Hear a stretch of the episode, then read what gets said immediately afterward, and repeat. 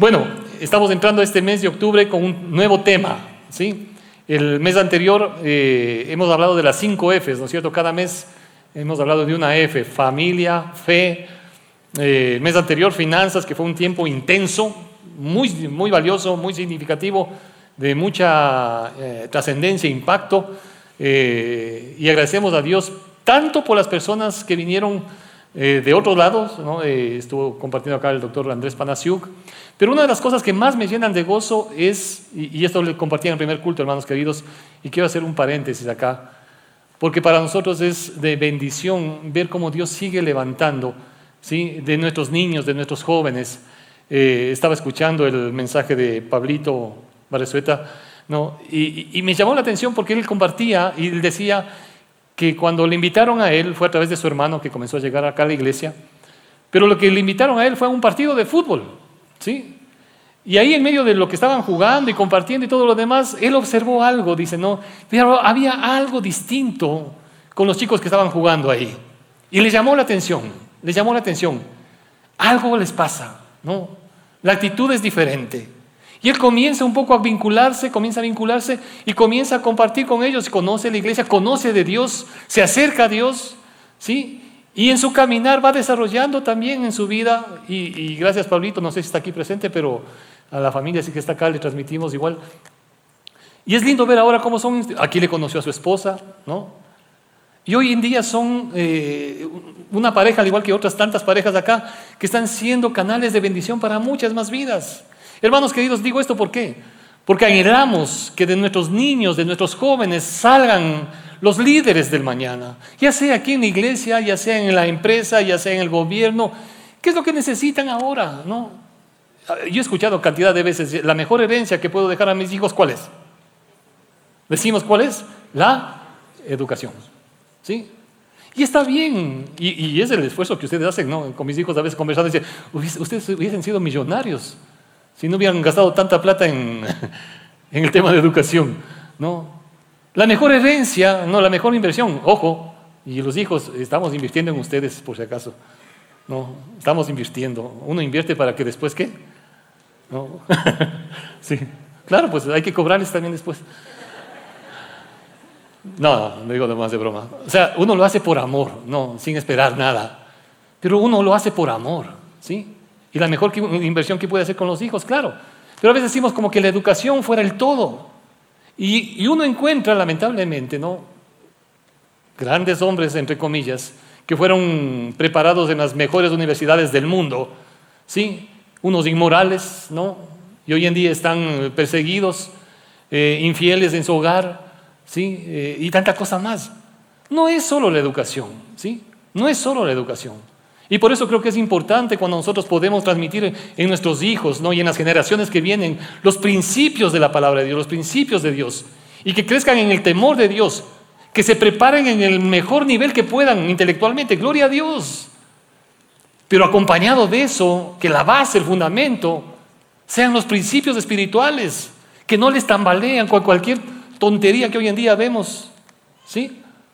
Y esos lamentablemente después vienen a estar queriendo gobernar. Entonces, hermanos queridos, son y debemos formar a nuestros niños. Por eso me encanta que nuestros niños estén participando, compartiendo, enseñando, nuestros jóvenes predicando.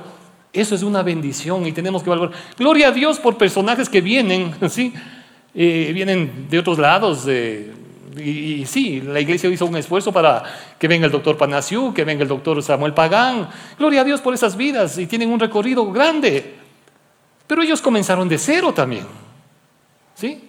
Ellos comenzaron de cero. Y el Señor les ha, utilizado grandemente. Gloria a Dios. Y a veces nosotros, no sé si la mentalidad nuestra en algunos casos, digo no todos, pero la mentalidad nuestra es como que nos fijamos más en los de afuera, sin valorar toda la riqueza que tenemos dentro. ¿Sí? Y debemos impulsar a los nuestros, a nuestros niños, a nuestros jóvenes. Debemos impulsar. Y eso nos llena de gozo. Comenzando de cero posiblemente. Comenzando. Yo recuerdo, les decía en primer culto, cuando comencé, eh, cuando en el seminario, nos hacían las prácticas de predicación, Dios mío. Y eso era un... ¿Sí? Y te daban 20 minutos para que prediques, ahí estaban los profesores, estaban los alumnos, todos con un papelito para criticarte. ¿no? Todos ahí para criticarte. ¿En qué te... Y le caían, pero a machetazos. ¿Sí? Y, te daban 20 minutos. Yo a los 2, 3 minutos comencé y terminé en los 3 minutos. Me sobraron 17 minutos por lo menos. Yo ya no sabía qué decir, solamente les quedé viendo la cara, nomás digo, bueno, oremos. Para terminar, no sabía qué más decir. Así comenzamos.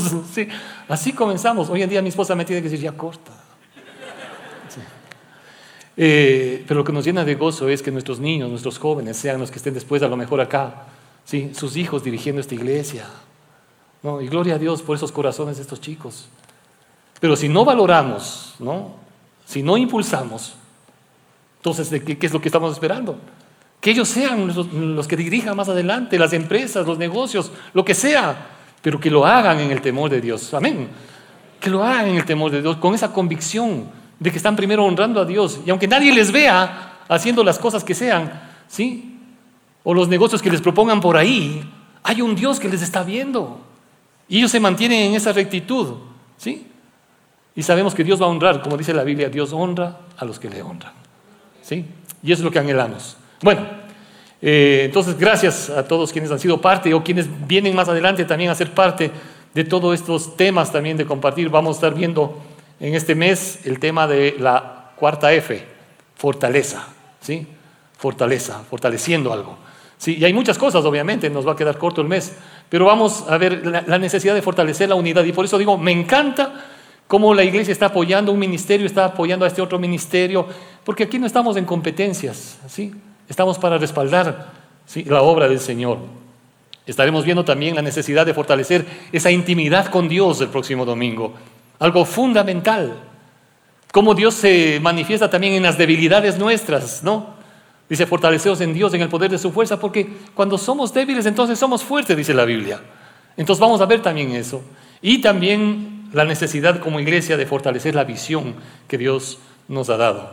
Bueno, eh, el tiempo es corto y aquí queremos invitarles a todos para que al salir del culto eh, apoyemos también, ¿no es cierto?, bendecidos para bendecir cierto? Nosotros unas tres veces al año tenemos estos esfuerzos de emprendimiento, de compartir.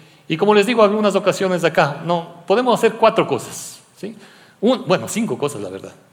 La primera cosa que uno puede salir eh, cuando termina el culto es salir corriendo. ¿sí? Y si alguien está mal del estómago, ni modo, salga nomás corriendo. Pero si no tiene ningún apuro ¿sí? y puede darse una vueltita, lo primero que puede hacer usted es pasar por ahí a orar. Señor, bendice a estas personas que están haciendo, no sabemos la situación que están pasando, pero bendice su trabajo. Punto. Primera. Segunda cosa, ¿sí? A lo mejor le da recelo la primera y solamente ora. La segunda cosa, se arma un poquito de valor y va y le, anima a alguien. ¿No? Qué lindo lo que estás vendiendo, dale, sí. Dios va, va a respaldar tu obra, la labor que estás haciendo. Qué lindo el negocio, el trabajo que estás realizando, qué buena, qué habilidad que tienes. Yo no sé qué cosa. Qué rico que te quedó esto. Cualquier cosa, ¿sí? Podemos animar a alguien. La tercera, si está en posibilidades, adquiera algo, consuma algo, ¿sí? Y la cuarta, invite a alguien, ¿no? Entonces, ¿todos estamos de acuerdo? Amén. Entonces les invitamos al final del culto. Bueno, el tema de hoy entonces es, tiene que ver con fortalecer la unidad, ¿sí? Para fortalecer algo hay que ejercitar, hay que entrenar, hay que ser intencional, ¿sí? ¿A cuántos les gusta el deporte? Yo conozco aquí algunos ¿no? que son buenos deportistas, les gusta salir a ciclear, etc. Pero obviamente usted va a sacar fortaleza en la medida que entrena, pues. Sin entrenamiento no hay fortaleza. Y eso es en todas las áreas de la vida. ¿sí? Si usted quiere fortalecer, la relación con su pareja, si quiere fortalecer la relación con sus hijos, pero no pone intención en el asunto, no va a pasar nada. No va a pasar nada. ¿sí? Si usted quiere fortalecerse intelectualmente para ser un mejor profesional en su carrera, en su negocio, si quiere fortalecer su negocio, lo que sea, pero si no hay intencionalidad en eso, si no desarrolla de alguna manera, si no se entrena, no va a pasar nada. Y lo mismo pasa en el ámbito espiritual. ¿sí? Si no hay intencionalidad, y el tema de la unidad es muy importante, y uno debe preguntarse, Señor, ¿estoy ayudando a, a fortalecer la unidad? de la iglesia, tomando en cuenta que mi primera iglesia es mi casa? ¿Estoy ayudando a fortalecer la unidad en la iglesia? ¿O me dejo contagiar y a veces hasta contagio a otros con actitudes de, yo no sé, de menosprecio, de chisme, de crítica, de juicios, ¿no? Como dicen por ahí, divide y vencerás, dice, ¿no es cierto? De hecho, ¿no? el Señor Jesucristo mismo en, en uno de los evangelios, en Lucas capítulo 11, no tiene que buscar Lucas 11, desde el verso 14, hay un episodio muy interesante, pero Jesús da ahí una enseñanza. Dice, una casa dividida contra sí misma no no, va a prevalecer. Una casa dividida va a caer, no va a avanzar, no va a lograr nada, en otras palabras. Igual puede pasar en una iglesia, ¿sí? Por eso es triste, ¿no? Y ver lo que pasa, y perdón que mencione esto, pero creo que todos estamos, mm, no sé, tocados, eh, impactados. Eh, no sé cómo les llegó toda la situación de lo que hemos vivido estos días, pero es vergonzoso ver lo que sucede a, pretexto de protestas. ¿Sí? Es triste ver, ¿no? Claro, hay un país dividido. Eh, solamente, como digo, fue necesario este pretexto para evidenciar el nivel de corrupción, violencia, maldad. Y hay gente que, ¿qué culpa tenía? ¿Cuánto esfuerzo de pronto una familia sacrificó tanto haciendo su esfuerzo para tener su negocio para que vengan en dos patadas malandrines y rompan todo y saquen todo? ¿No? A pretexto de, ¿no? A pretexto de. O sea, ¿qué es lo que se está reflejando? ¿no? Y se pueden dictar, alguien dijo que en el país tenemos las mejores leyes del mundo y la mayor cantidad de leyes. No es cantidad de leyes. ¿Sí? Si no hay una convicción en el corazón de que hay un Dios que me está viendo y que debo tener temor de ese Dios, o sea, no pasa nada, ¿no? Y eso duele, ¿no? Duele, indigna, molesta. Pero creo que Dios nos ha puesto también para que podamos seguir siendo sal y luz, intervenir, aunque sea desde nuestra trinchera, para poner un alto a determinadas cosas y no prestarse para cosas indebidas. Y por eso la iglesia debe estar unida. Entonces, hay que ejercitarse, hay que ser intencional. En segundo lugar, la unidad es una característica de Dios mismo. Fíjense si me acompañan un ratito a San Juan capítulo 10, por favor. San Juan capítulo 10, verso 30, un verso cortito.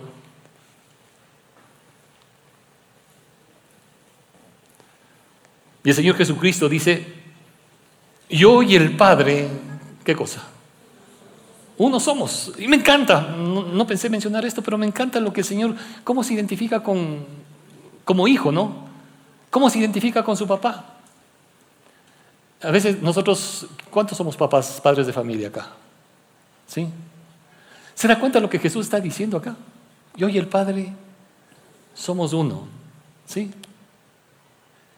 Eh, qué valioso que es poder tener la cercanía con los hijos. A veces, obviamente, debe ser iniciativa del padre mayormente por la madurez, pero no siempre se da eso. No siempre se da eso. Debería ser así. Pero inclusive los hijos también. Y qué bonito que es cuando hay hijos que toman iniciativa para lograr conectarse con su papá. Yo no sé cuál es ¿no? el vínculo, el grado de relación, de cercanía que tengas con tu papá. Pero se puede desarrollar unidad. A lo mejor comienza con perdonar. ¿Sí? Yo no sé, a veces hay estorbos, hay estorbos.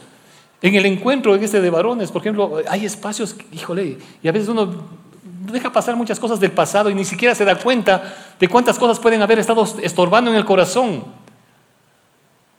Jesús dice acá, yo y el Padre somos uno, hay una cercanía, hay un vínculo tan lindo, tan estrecho. Qué hermoso que es cuando los hijos, ¿no es cierto? aunque sean ya viejos y grandotes, ¿no? y usted está acostado en la cama y viene su hijo a poner la cabeza en su cuello. ¿Se siente o no se siente bien? Hermanos, uno disfruta de eso, disfruta de eso.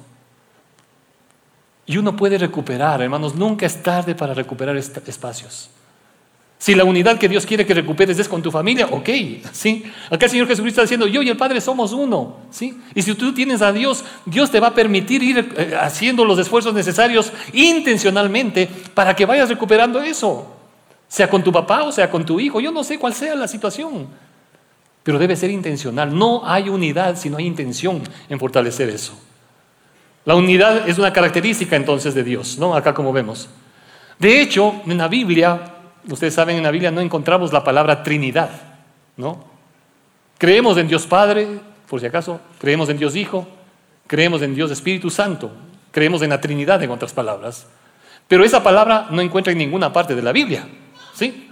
No va a encontrar en ninguna parte de la Biblia. Pero es evidente lo que la Biblia enseña de Dios Padre, Dios Hijo y Dios Espíritu Santo, obviamente, está ahí, ¿no?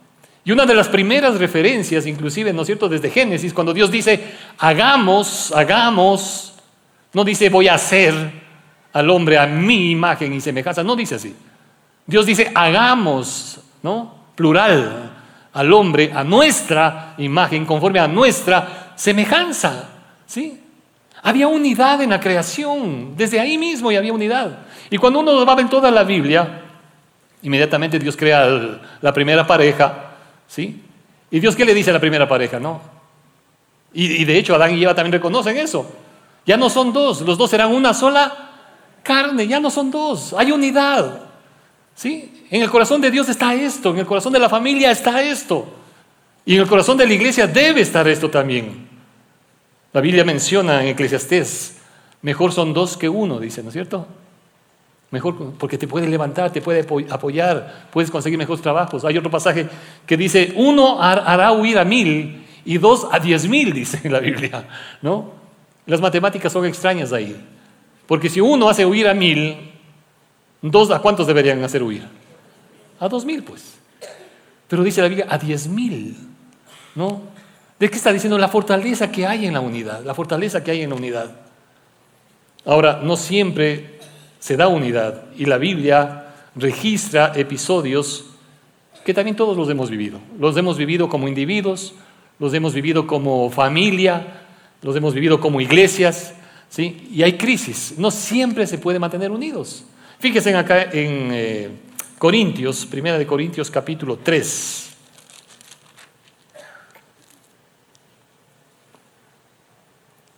Primera de Corintios capítulo 3 el verso 1. ¿sí? Después vamos al, al 12. Dice, de manera que yo, hermanos, dice el apóstol Pablo a la iglesia, ¿no? En esta ciudad de Corinto. De manera que yo, hermanos, no pude hablaros como espirituales, sino como a carnales, dice, como a niños en Cristo. Os di a beber leche y no vianda porque aún no erais capaces ni sois capaces todavía porque aún sois carnales, pues habiendo entre vosotros qué cosas? Celos, contiendas y disensiones, ¿no sois carnales y andáis como hombres? Eso es lo que había en la iglesia de los Corintios, ¿no? Eso es lo que había lamentablemente en ese tiempo también. Y fíjese en el verso 4, por favor. Porque diciendo el uno, yo ciertamente soy de Pablo, y el otro, yo soy de Apolos, ¿no sois carnales? ¿Qué pues es Pablo y qué es Apolos? ¿Sí? Fíjense lo que les pregunta el apóstol Pablo acá, ¿no? La gente comenzaba a identificarse con un apóstol, ¿no? Unos se identificaban con el apóstol Pablo, otros se identificaban con Apolos, ¿sí? Otros con Cefas o Pedro, ¿sí? Era como decir, acá estamos, ¿quiénes son hinchas del apóstol Pablo? Acá están los hinchas del apóstol Pablo. Imagínense lo que sería acá. ¿Cuántos son hinchas del, del pastor Pablito Polanco? Ay, qué bueno que se levantaron algunas manos. ¿Cuántos son hinchas del pastor eh, Danielito González? No. Sí. ¿Cuántos son mis hinchas? O sea, fíjese, o sea, lo absurdo que sería, ¿no? Y cada uno estaba con su, ¿no? Y la iglesia comienza a dividirse, dice, hey, esto es carnalidad. Esto es carnalidad. No puede ser que uno esté con uno, con otro, con otro. Y por eso hace la pregunta, ¿qué pues es Pablo y qué es Apolos? Como dijeron, ¿qué es el pastor Jorge? ¿Qué es el pastor Pablo? ¿Qué es el pastor Daniel? ¿Sí? Son servidores, dice, no, son servidores por medios de los cuales habéis creído o tu fe se ha ido ayudando, se ha fortalecido de alguna manera. Cada uno ha sido un instrumento de bendición. Y eso, y fíjese lo que acá, me llama la atención lo que dice acá. Y eso según lo que a cada uno concedió el Señor. No se trata ni siquiera de lo que nosotros hacemos o de lo que los apóstoles hacían. Se trata de lo que el Señor le daba a cada uno. ¿sí? Se trata de lo que Dios te da para bendecir a otros simplemente. Y eso te lleva a que la iglesia sea unida, se mantenga en esa relación estrecha. Por eso dice el verso 6, yo planté, Apolos regó, pero el crecimiento lo ha dado Dios. ¿sí? Así que ni el que plante es algo, ni el que riega, sino Dios que da el crecimiento. Y el que planta y el que riega son una misma cosa, aunque cada uno recibirá su recompensa conforme a su labor. Uno planta, otro riega. Y Dios ha sido así en nuestras vidas. Aquí hay personas que, llegaron acá a la iglesia posiblemente viniendo de otro lado, ¿no es cierto? De otra congregación seguramente. Y gracias a Dios por esas personas que en algún momento en su vida fueron un instrumento de Dios para sembrar la palabra de Dios en algún instante. Alguien sembró en su vida, alguien regó en su vida, ¿sí? Alguien tal vez sigue sembrando en su vida y gracias a Dios. Pero ni el que planta ni el que riega son algo, sino que Dios da el crecimiento. Y lo que Dios quiere es que usted siga creciendo. Pero también debemos decir esto. A veces como humanos nos equivocamos y que Dios tenga misericordia de nosotros, sobre todo en la responsabilidad que tenemos a veces de pastorear. Porque en esa responsabilidad, ¿sí? Dios nos va a pedir cuentas. Y aquí no estamos para ganar adeptos para uno. ¿Sí? Aquí estamos para qué? Para compartir de la palabra de Dios. ¿Sí? Para que usted conozca a Dios y le siga a Cristo. No le siga a uno, pues. ¿Sí? ¿Cuántas iglesias se han venido en crisis terrible? ¿Por qué? Porque el, líder cayó. ¿No? El líder falló. O el líder lamentablemente actuó de tal manera que le, afectó a su corazón, le lastimó. Hay mucho, hoy en día, ¿sí? Quizá hoy en día, antes no, no veíamos tanto eso, pero hoy en día hay muchos creyentes que han salido de congregaciones y vienen con corazones heridos, golpeados, afectados. Porque es cierto, se puede manipular desde el púlpito, ¿sí? Y que Dios tenga misericordia y que Dios nos guarde de ese tipo de cosas, de pretender manipular, ¿sí? valiéndose a veces de cosas espirituales. Eso es, pecado. Eso es pecado. ¿Sí? Y hay hoy en día corazones heridos. Y Dios creo que quiere restaurar. Porque nuestra mirada no puede estar en, un hombre imperfecto, cualquiera este, que como quiera que se llame, pues. Cualquiera que sea. Nuestra mirada no puede estar puesta en él. Si Dios ha ocupado a esa persona para que siembre o para que riegue, gloria a Dios. Pero eso no puede llevarte para que primero tu corazón se divida. ¿Sí? A veces se dividen hasta familias, hermanos. ¿Sí? Se dividen hasta familias por estos temas, que es, un absurdo completo. Cuando el Señor estaba luchando para que la iglesia sea una. Fíjese lo que dice acá, me salto acá al verso 12, creo que era así. Verso 12. O es primera, no, primera Corintios 12, 12. Primera Corintios 12. Rapidito por el tiempo. Dice, porque así como el cuerpo es uno, Corintios 12. Así como el cuerpo es uno y tiene muchos miembros, pero todos los miembros del cuerpo, siendo muchos, son un solo cuerpo, así también Cristo. Porque por un solo espíritu fuimos todos bautizados en un cuerpo, sean judíos, griegos, esclavos o libres, y a todos se nos dio a beber de un mismo espíritu. Además, el cuerpo no es un solo miembro, sino muchos. Y luego comienza con este ejemplo ¿no? que pone acá, si dijera el pie, si dijera el etcétera, etcétera. ¿sí? Y le ponen esta comparación para que de alguna manera los cristianos en la iglesia de los capte la importancia de entender que somos uno. Verso 26. Dice, de manera que si un miembro padece, todos los miembros se duelen con él. Y si un miembro recibe honra, todos los miembros con él se gozan. Déjenme dar un ejemplo. Y perdón que mencione esto. ¿Sí? El rato que cometí la imprudencia que está, estábamos recordando con el pastor Grady, porque fue hace casi un, casi, casi un año, ¿sí? que nos fuimos con ellos a, ¿cómo es? La, cascada de Peguche, ¿no? Y me estaban invitando otra vez a Peguche, ¿no? Y nos fuimos para ahí, ¿no? Y la imprudencia mía de saltar por donde no debía saltar, ¿no? Me trajo la fractura que me trajo, ¿sí? Pero ese rato del golpe, ¿sí? ¿A quién cree que le dolió? ¿No? Solo al, al pie izquierdo. No, todo este cuerpito. todo este cuerpito sintió, ¿no? Yo quise hecho, ¿no? ¿cómo es lo típico, no es cierto? Sí. Ya sentí que se hundió por ahí adentro algo, ¿no? Me armé de valor, ¿no? Quise dar el primer paso. ¿De qué va a responder esta pierna? No respondía ni de chiste, ¿no? Y ahí por ahí mi hija ya me vio con qué cara me vio. Después, ¿no? Claro, tuvieron que sacarme en hombros, pero no por el triunfo, ¿no? ¿Sí? Pero ¿quién sintió? No fue solamente el, pie izquierdo. Todo, ¿no es cierto? Cuando usted se machuca el dedo y está martillando y ¡pah! No.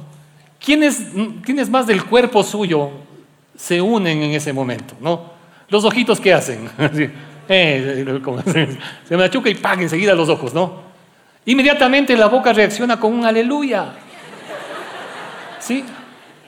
O sea, todo el cuerpo se identifica en ese momento. Y lo que dice acá la Biblia, de manera que si un miembro padece, todos los miembros están ahí participando. Todos, todos sufrimos. ¿Sí? Y eso creo que es importante. Y si un miembro dice, recibe honra, ¿no? Y alguna vez me puse a pensar en esto y dijo, imagínense lo que sería. Y a veces uno puede ser tan egoísta y no salir ni bendecido ni bendecir a otros, ¿no? Si mi mano actuara independiente, ¿no? Y mi mano dice, quiero un helado, ¿sí? Los ojos dicen, yo también quiero. La boca dice, chévere, ¿sí? Vamos a por un helado, ¿no? Y vamos, los pies se unen, ¿no? Va a decir, vamos, te acompaño para comprar el helado. Y la mano saca la billetera y paga el helado, ¿sí? Y la mano dice, no, quiero para mí solo. Uno se puede aislar y ser tan egoísta como quiera. Inclusive la otra mano puede intentar quitarle el helado. No puede. La mano puede ser tan egoísta que le puede pasar por los ojos. ¿No es cierto? El helado, ¿no? Y por más que le quiera sacar la lengua, no va a poder darle. No va a poder darle. ¿Sí? ¿Y quién sale bendecido? ¿La mano? Se va a chorrear todo el helado. ¿Y quién sale beneficiado? ¿El cuerpo? Nadie. Todo se, se desperdicia. Todo se desperdicia. ¿Sí? Pero si la mano actúa, ¿no? los ojos le ven, dice, yo quiero ese sabor, ¿sí? y después te tomas, el cuerpo es beneficiado. El cuerpo es beneficiado. Cuando el apóstol Pablo está diciendo esto, miren, dice, no, somos parte del cuerpo de Cristo. Y aquí va a decir una verdad muy importante. De tal manera que nadie, dice, nadie puede decir a otra parte del cuerpo, no te necesito. Todas las partes son importantes, todas las partes. Aún la, la uña del dedo chiquito, ¿sí? Es importante. Sí, déjale nomás que va a ser el próximo predicador acá. Sí. Cada parte es importante, hermanos. Y usted es importante dentro del cuerpo de Cristo, por eso nos encanta ver las iniciativas que tiene este ministerio, este ministerio, pero se van uniendo y vamos trabajando en unidad. Rapidito, en Efesios capítulo 4, la, la, unidad refleja la dignidad de la vocación a la que hemos sido llamados. Capítulo 4 de Efesios.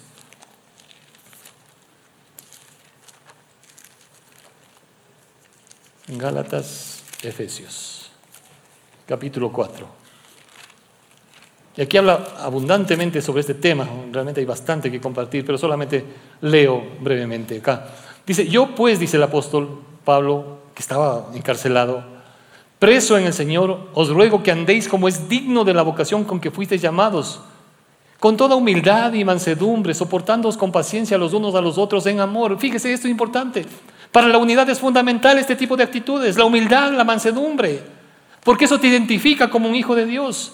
Solícitos en guardar la unidad del Espíritu en el vínculo de la paz. Un cuerpo, un espíritu, como fuisteis llamados, en una misma esperanza de vuestra vocación, un Señor, una fe, un bautismo, un Dios. Sí, está diciendo, seamos uno, seamos uno, trabajemos en unidad. Y San Juan capítulo 17, para ir terminando. San Juan capítulo 17.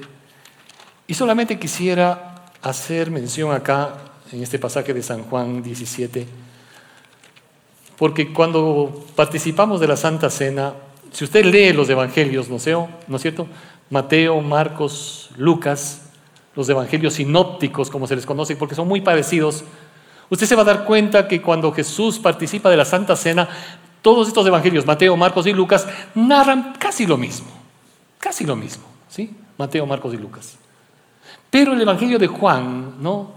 Narra este episodio con algunos otros detalles muy importantes. De hecho, son eh, episodios que están desde el capítulo 13 en adelante hasta el, capítulo 18, por lo menos. Si usted lee el capítulo 13 de San Juan, ¿no? Dice, acá cuando cenaban, como el diablo ya había puesto en el corazón de Judas Iscariote, ¿no? Ya habla de esto, ¿sí? Luego les lava los pies, y luego habla de la traición de Judas, la negación de Pedro, ¿sí? Pero luego comienza una serie de enseñanzas que tienen que ver inclusive con la venida del Espíritu Santo, Jesús la vid verdadera, ¿sí?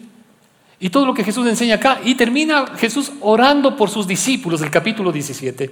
Y cuando Jesús ora por sus discípulos en esas circunstancias especiales, muy significativas que eran para Jesús en ese momento, dentro de la oración, es todo un tema aparte acá, pero dice en el capítulo 17, verso 11, por favor. Dice Juan 17, 11. Y ya no estoy en el mundo, dice, mas estos, está orando al Padre, ¿no? Ya no estoy en el mundo, mas estos están en el mundo. Y yo voy a ti, dice, Padre Santo, a los que me has dado, guárdalos en tu nombre. ¿Para qué? Guárdalos, Señor. Guárdalos. ¿Pero con qué propósito? Para que sean qué? Uno, así como nosotros. Señor, lo te pido para que ellos sean uno, para que ellos sean uno. Y fíjese lo que dice el verso 20 y 21. Mas no ruego solamente por estos, sino también por los que han de creer en mí por la palabra de ellos, para que todos que sean uno como tú, oh Padre, en mí y yo en ti, que también ellos sean uno en nosotros. ¿Y con qué propósito? Y eso es tremendo. ¿Para qué? Para que el mundo crea que tú me enviaste. El mundo va a creer cuando vean la unidad. Y el mundo veía y decía, ¿cómo se aman ellos? ¿Cómo se aman? ¿Sí? ¿Acaso piensas que el mundo va a creer en Dios cuando ves que ni siquiera hay unidad en tu, en tu matrimonio? ¿De qué Dios estamos hablando? ¿De qué religión? ¿De qué iglesia estás hablando? La gente no quiere participar de ese tipo de cosas. Los hijos hoy en día no quieren saber nada y conozco cantidad de chicos. Porque ven una incoherencia. Los papás pueden estar asistiendo a la iglesia, pero en la casa no hay unidad.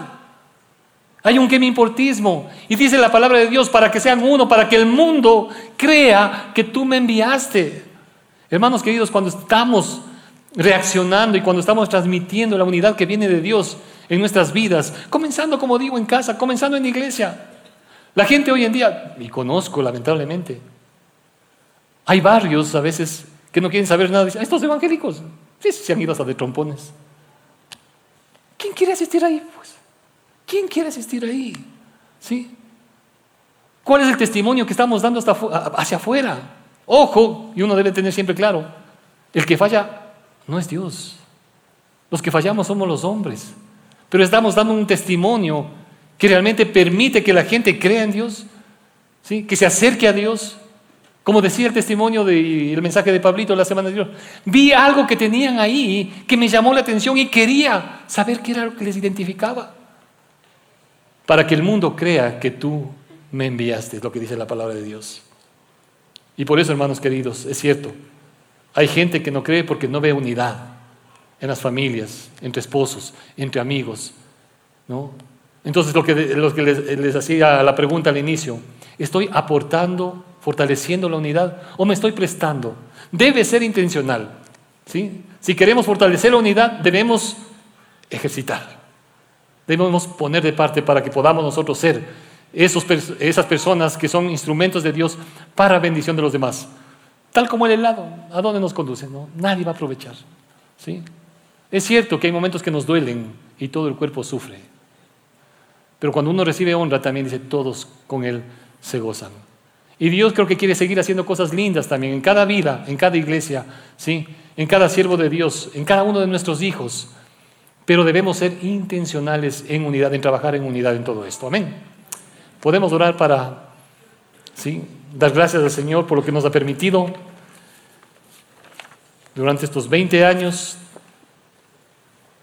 Les decía en el primer culto, eh, y, de paso, hermanos, oren también por el equipo pastoral. Eh, recordábamos eh, hace unos años atrás, cuando estábamos en el, en el garage, hubo un momento en que estuvimos cinco pastores, ¿sí? por distintas circunstancias y gracias a Dios, no, sí, es cierto, hubo determinadas situaciones en que cada uno tenía distintas opiniones, criterios, pero siempre guardó el Señor la unidad en el cuerpo pastoral. Y es importante que como iglesia trabajemos en unidad, como equipo pastoral, como equipos ministeriales, como equipo administrativo. Sí, es, importante. Estamos fortaleciendo, porque ese ha sido también un sentir de la iglesia, estamos fortaleciendo el equipo pastoral. Y es importante trabajar en unidad ahí. ¿sí? Y queremos agradecerles a todos porque ustedes han sido un respaldo enorme ministerialmente para que la iglesia siga avanzando, siga desarrollando. Pero nuestra tarea se enfoca no solamente pensando en algo temporal y pasajero. ¿sí? Cuando nuestro lema es familias firmes en Cristo, estamos pensando en generaciones que vienen, que van a ser instrumentos en las manos de Dios. De entre sus hijos serán los líderes. ¿sí? Y por eso queremos también que ustedes se unan también este clamor a Dios y estar unidos trabajando para seguir viendo la intervención del Señor. Amén. Oramos un ratito. Padre Eterno, queremos darte las gracias y nuestra adoración esta mañana por todo lo que tú haces, Señor y Dios, por todo lo que tú has hecho, porque en medio de situaciones a veces tensas, difíciles que podemos vivir individualmente o como familia, Señor, y aún como iglesia. Y también es cierto, Señor, nos duele ver lo que estamos viviendo como país. Pero gracias, Señor, porque aunque cielo y tierra, dice, pasarán, tu palabra nunca pasará, Señor. Y nuestra confianza, nuestra seguridad, nuestra dependencia está en ti, en tu palabra, Señor, en lo que tú quieres seguir interviniendo. Por eso, Señor, danos una visión, Señor y Dios, conforme nos dice tu palabra, para estar unidos a ti, para estar unidos como iglesia, para clamarte, para seguir siendo de bendición para otros, Señor. Te adoramos, Señor y Dios, en esta mañana y ponemos nuestros corazones rendidos delante de ti. Quizá en esta mañana hay corazones que han sido heridos inclusive en otros, en otros lados, en otras congregaciones, o quizá aquí mismo. Señor, restaura nuestras vidas, restaura esos corazones. Que nuestra mirada puesta en ti nos lleve, Señor, a que podamos seguir viendo el obrar tuyo, Señor y Dios, conforme es el deseo de tu corazón para que el mundo crea, para que el mundo vea, Señor, que podemos superar cualquier tipo de adversidad y podemos ser un testimonio, Señor, que bendiga, seguir siendo sal y luz en este mundo que te necesita, Señor. A ti, Señor, nuestra adoración y nuestra gratitud en Cristo Jesús. Amén. Amén. Si te gustó esta prédica, te invitamos a que te suscribas a nuestro podcast y nos sigas en YouTube, Facebook e Instagram como Encuentro con Bahía. Además, recuerda que cada semana tendremos una prédica nueva para ti.